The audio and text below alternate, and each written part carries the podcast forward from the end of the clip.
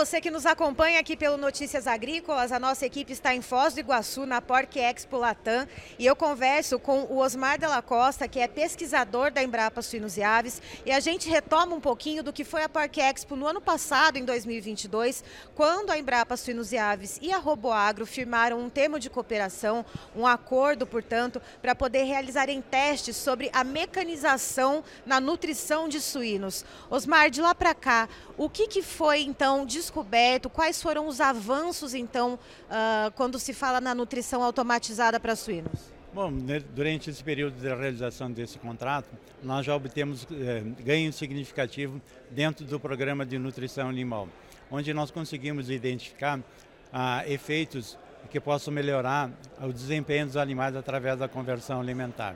Num estudo que a gente fez junto com a RoboAgro e a Copérdia de Concórdia, nós conseguimos identificar onde nós simplesmente transferimos, mudamos a quantidade de ração ser fornecida nas horas mais quentes, nós demos maior quantidade de ração nas horas mais quentes e menos ração nas horas mais, mais quentes. A gente só mudou as quantidades de ração durante o horário. Nós conseguimos melhorar significativamente a conversão alimentar. E o que, significa isso, melhorando a conversão alimentar?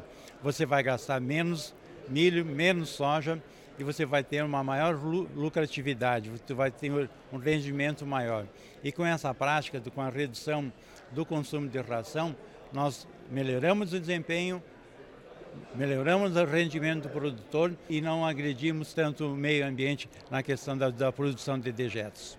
E vale lembrar, né, Osmar, que de acordo com o CIAS, que são dados que a própria Embrapa Suínos e Aves disponibiliza, o investimento com a nutrição dos suínos equivale a mais ou menos a 80% dos custos de produção? Isso mesmo. O maior custo da produção dos suínos no crescimento e terminação é a ração. E com esse trabalho a gente conseguiu ver que você tem um ganho eh, no rendimento de, dos animais e uma redução no consumo de ração e, por consequência, o um menor custo de produção.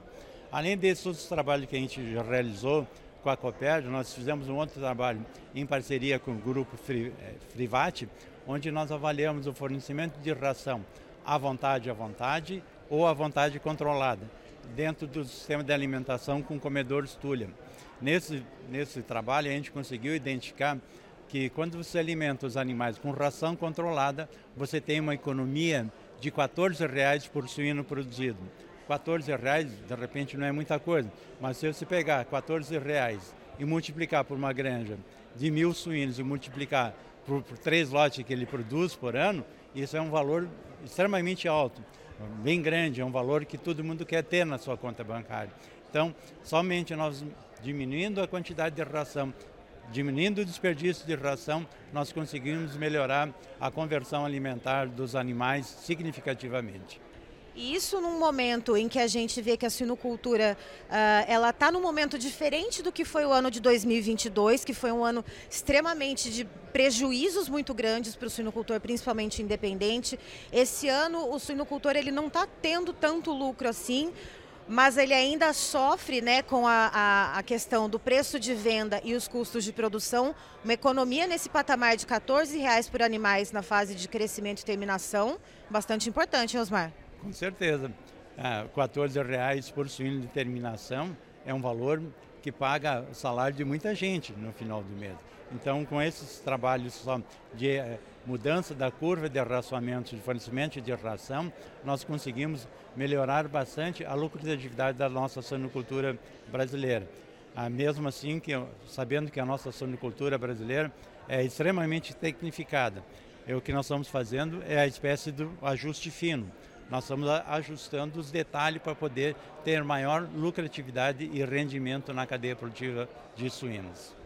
E Osmar, a diferença entre machos e fêmeas, fêmeas que estão em lactação, uh, como que a gente pode pensar nisso também quando a gente olha para a nutrição e nesses ajustes, fino, nesses ajustes finos, como você está dizendo? Bom, a, na lactação, fêmeas em lactação é um outro programa de alimentação. Você tem que dar alimentação à vontade para que ela possa produzir leite e, por consequência, produzir leitões grandes, pesados e sadios.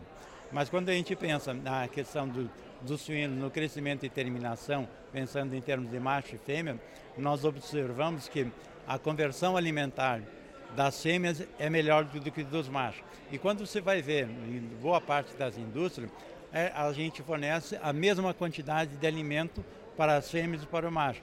Então, daqui para frente, a gente vai desenvolver novos protocolos de fornecimento de ração, um protocolo para os machos e um protocolo para as fêmeas. A gente vai obter é, maior índice de produtividade, vai melhorar a conversão alimentar, porque as fêmeas vão comer menos e vão ter um ganho de peso X. Os machos têm maior potencial, eles vão ter uma outra conversão e nós não vamos estar dando a mesma quantidade de ração tanto para os machos como as fêmeas. As fêmeas, de repente, vão ganhar 5% a menos na quantidade de ração, mas vão ter uma conversão alimentar melhor do que dos machos. Então esse vai ser o próximo passo então dos estudos que a Embrapa Suínos e Aves está desenvolvendo junto da RoboAgro? Esse é um dos próximos experimentos que a gente vai montar aqui no oeste de Santa Catarina, junto com a empresa é, Frivate, que a gente vai avaliar essa questão da alimentação à vontade controlada com diferentes curvas de arraçoamento para machos e para as fêmeas. Certo. Osmar, muito obrigada pela participação. Tá aí então parceria entre o setor público e o setor privado, rendendo frutos, rendendo então economia para o produtor rural.